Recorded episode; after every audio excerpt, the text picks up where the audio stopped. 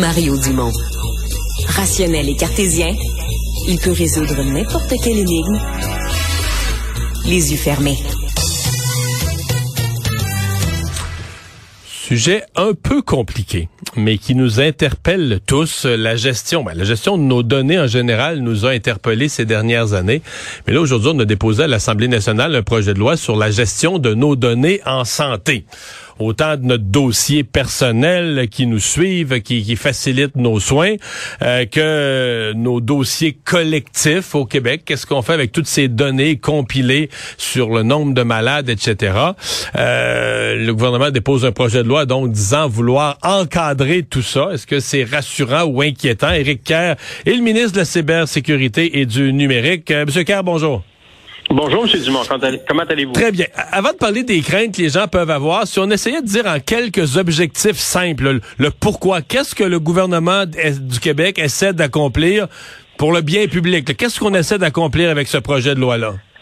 Ben, c'est de moderniser un régime, euh, un régime législatif qui a été pensé à l'époque où votre dossier santé était un dossier papier et où il fallait euh, protéger la communication de ce dossier-là d'un établissement à l'autre.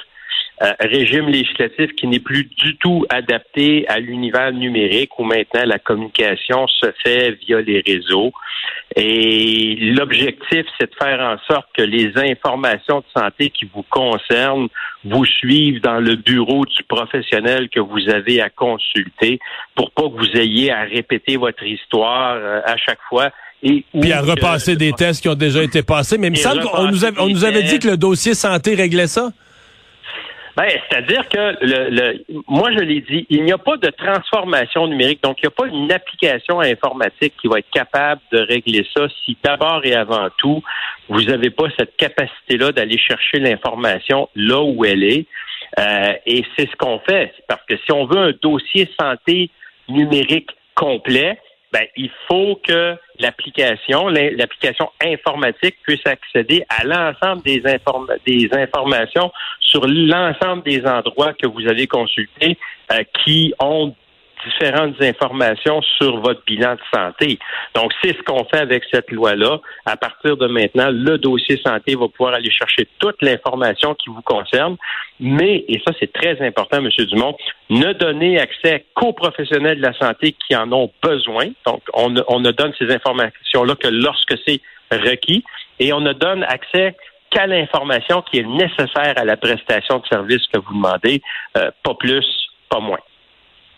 Oh, OK. Donc, une personne, je fais un cas de figure, mais une personne qui aurait eu euh, une infection transmise sexuellement, puis qui est pas intéressée sur ça publicisé, puis qu'un an après euh, va consulter pour une fracture à la cheville, euh, la personne dans un autre hôpital, peu importe dans une autre région à la limite, elle verra pas tout ce qui est arrivé dans sa vie là. Non, elle va voir ce qui est nécessaire à, à son épisode de soins. pour, Présent. peut-être vous donner. Voilà. Donc, si Dr X, vous, vous, M. Dumont, vous allez consulter Dr X, la première chose que, le système va demander, c'est est-ce que le Dr X est une personne habilitée à recevoir des informations de santé? Oui. Est-ce que euh, il est votre médecin traitant? Oui, parfait, on lui donne accès. Et, et vous le consultez pourquoi? À ce moment-là, on va lui donner l'information dont il a besoin pour vous rendre le service dont vous avez besoin. Donc là, on a parlé surtout de services individuels, d'être mieux soigné, d'avoir notre dossier qui nous suit. Je comprends que votre projet de loi va aussi encadrer les informations collectives. Où là, on enlève le nom. Là, on n'est plus Mario Dumont, Éric Kerr, mais on est au Québec, je sais pas moi, 7 euh, de diabétiques qui consultent en clinique de ceci ou qui se rendent à l'urgence. Ces données-là peuvent être utiles pour gérer le système de santé. Et là aussi, le projet de loi vient encadrer comment on peut compiler, manœuvrer, partager des informations incluant euh, toutes sortes de données qui touchent notre santé collective. Oui, et, effectivement, vous avez raison. Donc, le, projet de loi euh, fait en sorte que l'ensemble des données de santé seront prises en compte parce qu'il faut comprendre qu'il y a beaucoup de données qui échappaient à l'attention du ministère et donc au niveau de la gestion du réseau, ça devenait à peu près impossible de le gérer parce que avec une information parcellaire et, et quelquefois euh, peut-être pas totalement exacte, parce que vous savez que euh, quand on collige une information, mais qu'on la fait remonter six mois plus tard, ben, le décalage entre les deux fait que l'information que vous recevez est déjà plus la. Donc, vous avez une information incomplète et parcellaire. Ben, c'est extrêmement difficile. Un réseau comme le réseau de la santé, ça devient ingérable. Donc, euh, le projet de loi... Pour gérer, il faut savoir ce qui se passe. Ben, on a le portrait complet et on peut l'avoir en temps réel. Donc ça, c'est en soi, pour les gestionnaires, c'est une avancée qui est majeure. Ouais. Là, une autre question maintenant, si on a ces informations compilées sur notre santé, mettons qu'une compagnie pharmaceutique veut développer un, nouveau médicament contre le diabète, elle pourrait être intéressée, cette, compagnie-là, à savoir, mais dans une population, sans avoir les noms, là, sans savoir que c'est euh, euh, monsieur, madame, une telle, mais euh, quel pourcentage de gens ont quelle forme de diabète, quels médicaments leur ont été prescrits dans tel pourcentage, quels ont les effets secondaires, à quelle fréquence ils reviennent à l'urgence, etc., avec des problèmes de leurs médicaments. Est-ce que ça, c'est des deals que vous allez être prêts à faire avec les compagnies qui font de la recherche euh, médicale ou pharmaceutique? Bon, alors, le projet de loi permet de donner accès. Et là, je veux faire, je vais être très, très clair là-dessus. Premièrement, vendre des données ou toute autre forme d'aliénation, c'est interdit. La loi 95 que nous avons adoptée en juin 21 interdit nommément de faire ça. Donc, on va jamais vendre nos renseignements. Donc, on va jamais vendre ou aliéner d'une quelconque façon euh, les, données des Québécois. Maintenant, à l'intérieur d'un protocole de recherche, et là, que ce soit une entreprise publique ou un, euh, euh, un organisme public ou une entreprise privée, à l'intérieur d'un un, projet de recherche pour lequel le protocole est validé par les pairs, pour lesquels il y a un comité d'éthique qui est passé dessus et, et, qui valide le projet, pour lesquels il y a une évaluation des facteurs relatifs à la vie privée qui a été faite, approuvée par la Commission d'accès à l'information. Euh, et si ça sert l'intérêt public, oui, effectivement, une entreprise privée pourrait, dans un, protocole de recherche, avoir accès aux données de santé qui seront nécessaires à la réalisation de son projet de recherche. Là, j'entends déjà qu'il y en a qui vont se scandaliser de ça.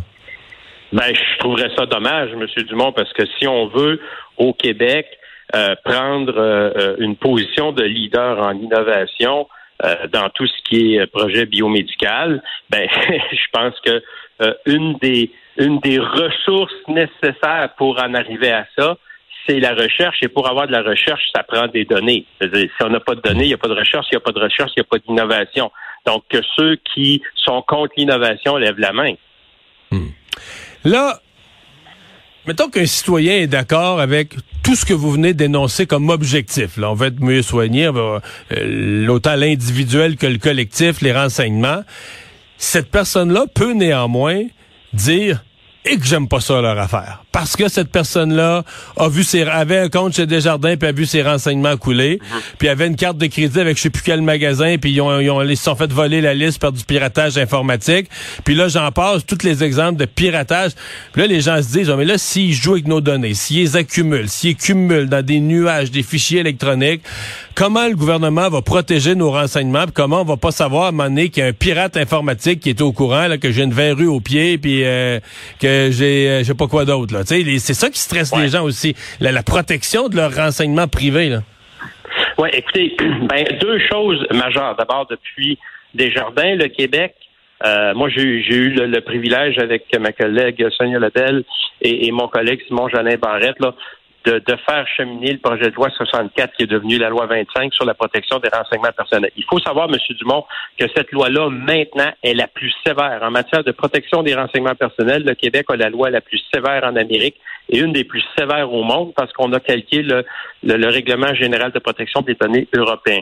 Donc, le cadre législatif depuis Desjardins a changé dramatiquement au Québec et euh, il y a des obligations qui sont faites aux organismes publics comme aux organismes privés pour assurer la protection des renseignements personnels qui n'existaient pas. Et il y a des sanctions maintenant qui sont extrêmement sévères lorsque ces obligations-là ne sont pas assumées adéquatement. Premièrement. Deuxièmement, euh, on met en place tout le réseau des cadristes. Donc, c'est vraiment des endroits physiques euh, qui sont des, des endroits clos, j'oserais dire, où euh, on peut avoir accès aux informations, mais évidemment en suivant les protocoles dont je vous ai parlé, et euh, on donne accès euh, à ces, à ces endroits-là, je vous dirais, à travers les protocoles de recherche qui seront accédés. Donc, physiquement, on est capable de sécuriser la donnée, et législativement, on a ajouté des responsabilités des obligations et des sanctions pour les organisations qui n'assumeraient pas leurs responsabilités adéquatement. Donc, je vous dirais que le portrait a dramatiquement changé depuis euh, les histoires de, de, de, Desjardins notamment. Donc vous, puis la question la question que je viens de vous poser, là, va vous être posée 200 fois en commission parlementaire lors de l'étude du projet de loi. Vous êtes à l'aise de dire aux gens que l'opération gestion des renseignements euh, numériques dans le dans le réseau public, des renseignements de santé, euh, ne met pas à risque, n'est pas une menace à la, sécurité des dix renseignements? Tout à fait.